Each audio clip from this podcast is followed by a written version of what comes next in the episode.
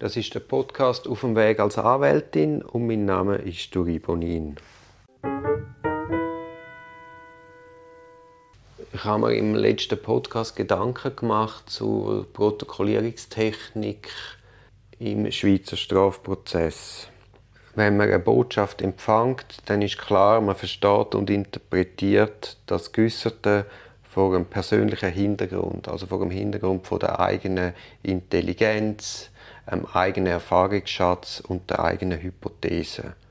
Wenn man das Gehörte nachher auswählt fürs Protokoll, sprachlich verändert, nur schon vom Mundart in Schriftdeutsch und allenfalls auch in einen neuen Textzusammenhang stellt, dann werden die Aussagen unbewusst oder bewusst verändert. Und es besteht natürlich auch Gefahr, wenn man das vor dem Hintergrund von einer ganz klaren Zielorientierung macht, dass die Aussagen der Tatbestandsmerkmal vom vermuteten Delikt angepasst werden. Also durch das Einbeziehen oder das Ausblenden von Informationen findet quasi eine Zurüstung im Hinblick auf die Subsumption statt. Und um sich zu vergewissern, dass eben das, was im Protokoll steht, auch wirklich so gesagt worden ist, wobei das Gemeinte ja dann nochmal etwas anderes kann sein kann, lässt man das Einvernahmeprotokoll am Schluss von der beschuldigten Personen, von den Zeugen und Auskunftspersonen unterschreiben.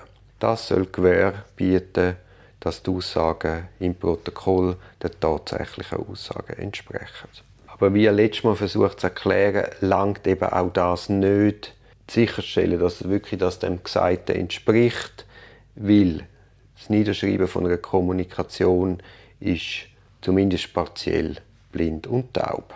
Also sinngemäß entspricht ja das Protokoll schon am Gesagten, aber die Aussagewürdigung, dort liegt Krux in den Details.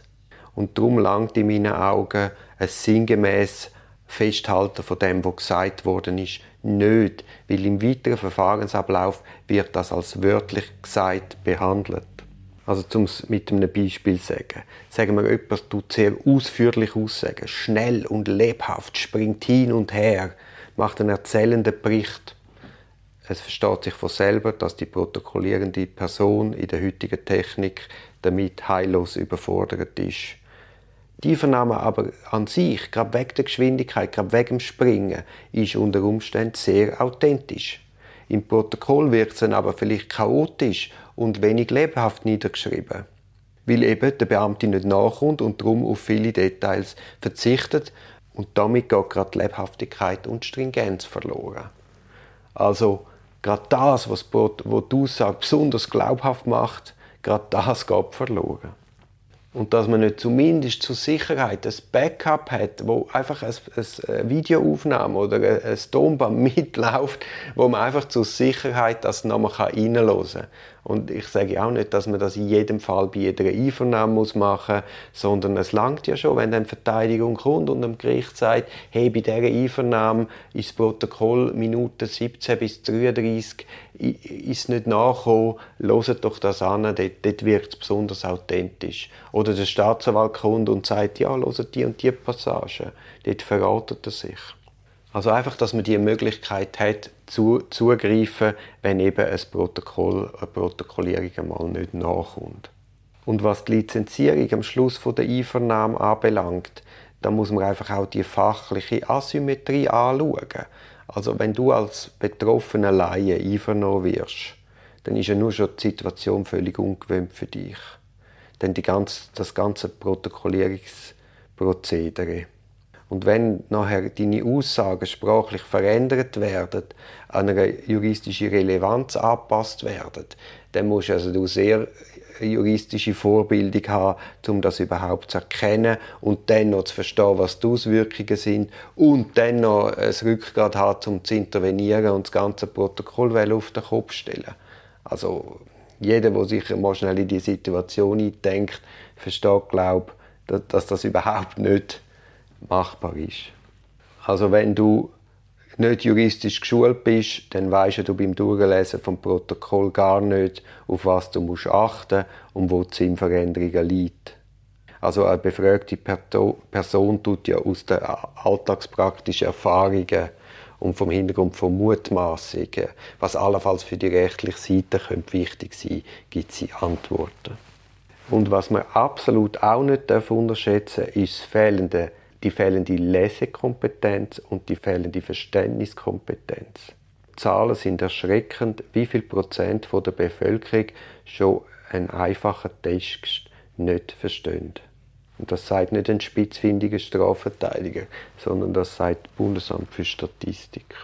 Und obendrauf kommt ja noch, dass die Vernahmen meistens mehrstörig sind, turbulent sind, durchgezogen werden. So wirklich Pausen werden nicht gemacht. Da wird vier Stunden am Stück befragt, dann macht man vielleicht kurz Mittag eine Stunde und dann geht es weiter. Und dass natürlich nach einer mehrstündigen Einvernahme am Schluss Konzentration fehlt, das im Detail nochmal durchzugehen und im Übrigen auch Geduld von allen Anwesenden. Das ist dann auch, also unter, unter der Lizenzierung von der Einvernahme sollte man sich nicht zu viel versprechen zum Zusammenfassen, in der heutigen Einvernahmetechnik geht es unmittelbare verloren, die Farbigkeit, Lebendigkeit, Konkretheit, der Detailreichtum, das individuelle Gepräge von der befragten Person geht auch verloren. Wir haben viel mehr das vom Fragenden und es ist ehrlich gesagt eben wenig verständlich, dass das heute noch so ist. Also die Vernahme, das ist ein Nadelöhr. Dort werden gewisse Informationen durchgelassen, andere werden weggelassen, verarbeitet und bearbeitet. Und die Veränderungen, die in einer Einvernahme in der Protokollierung stattfinden, kann man im weiteren Verfahrensablauf nicht mehr nachvollziehen. Das führt dann dazu, wie es der Kantonsrichter Patrick Guidion in einem Podcast bei mir gesagt hat, zum Teil liest du die Protokoll und hast das Gefühl, Schiller und Goethe sind einvernommen worden. Und wenn du die Person vor Gericht hast, merkst dass sie ja keinen geraden Satz bilden kann. Und dass dann natürlich Zweifel am Niedergeschriebenen kommen, versteht sich von selber. Und das sind ja die krassen Fälle. Aber es sind ja die kleinen Nuancen, die auch in einer 0815 Einvernahme verloren gehen. Und eben Schlimme daran ist, dass das, was ungefähr protokolliert wird bei der Polizei und Staatsanwaltschaft, im weiteren Verfahrensablauf dann wörtlich genommen wird. Das Bundesgericht redet davon, dass Einvernahmeprotokoll Grundlage für die Warensuche seien.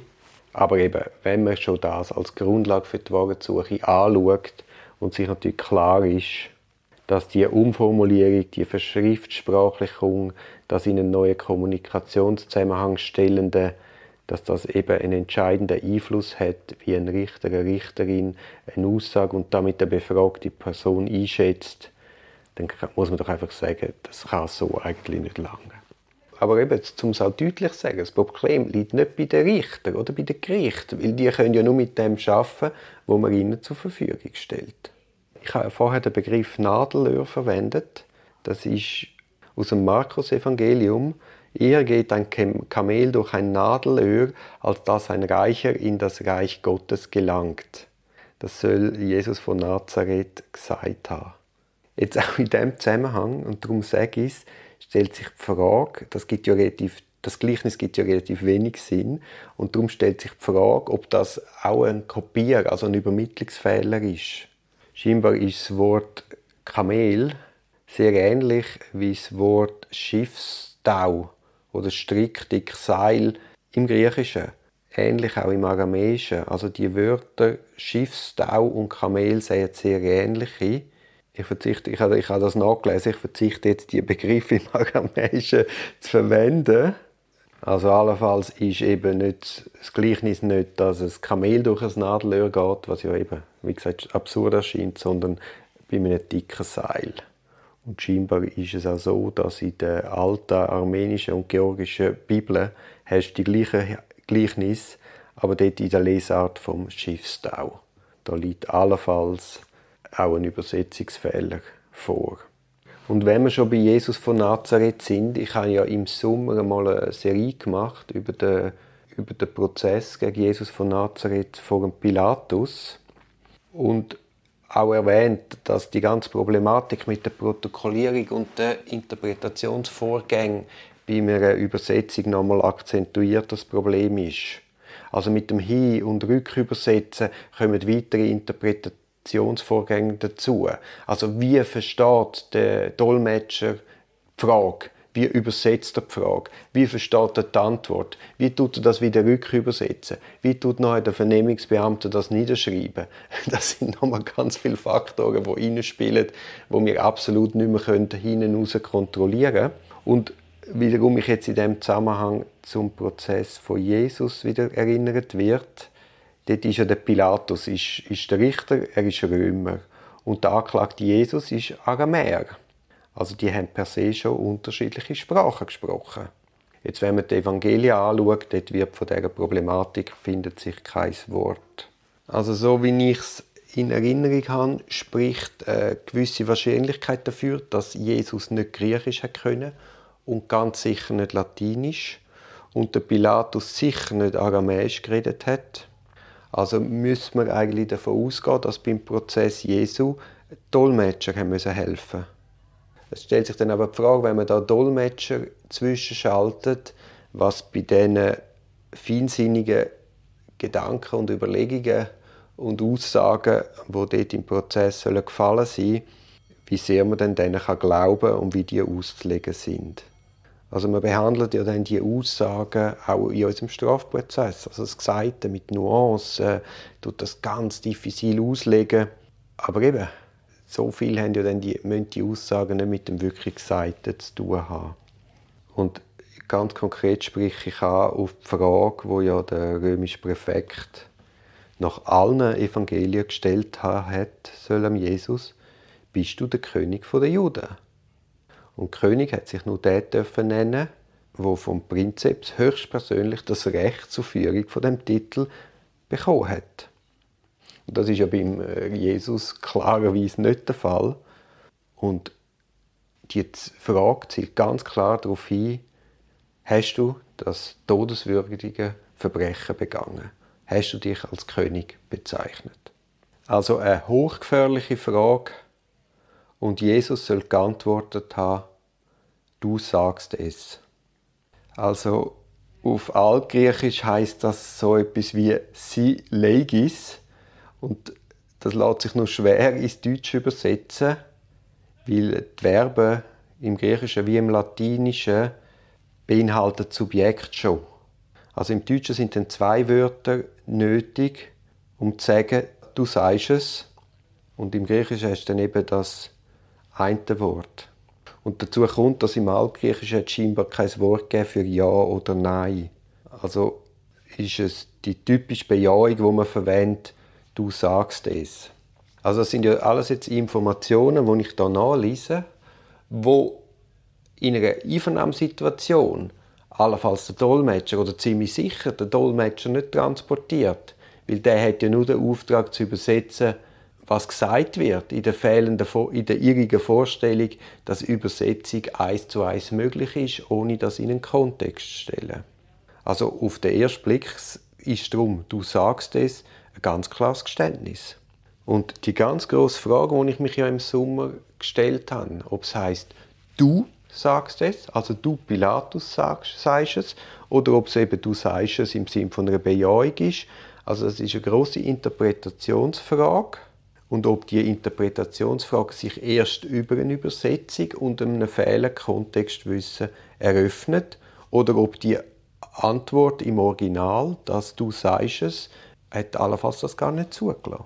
Jetzt die, die Überlegungen, die ich jetzt gerade angestellt habe, die gelten für das Altgriechische.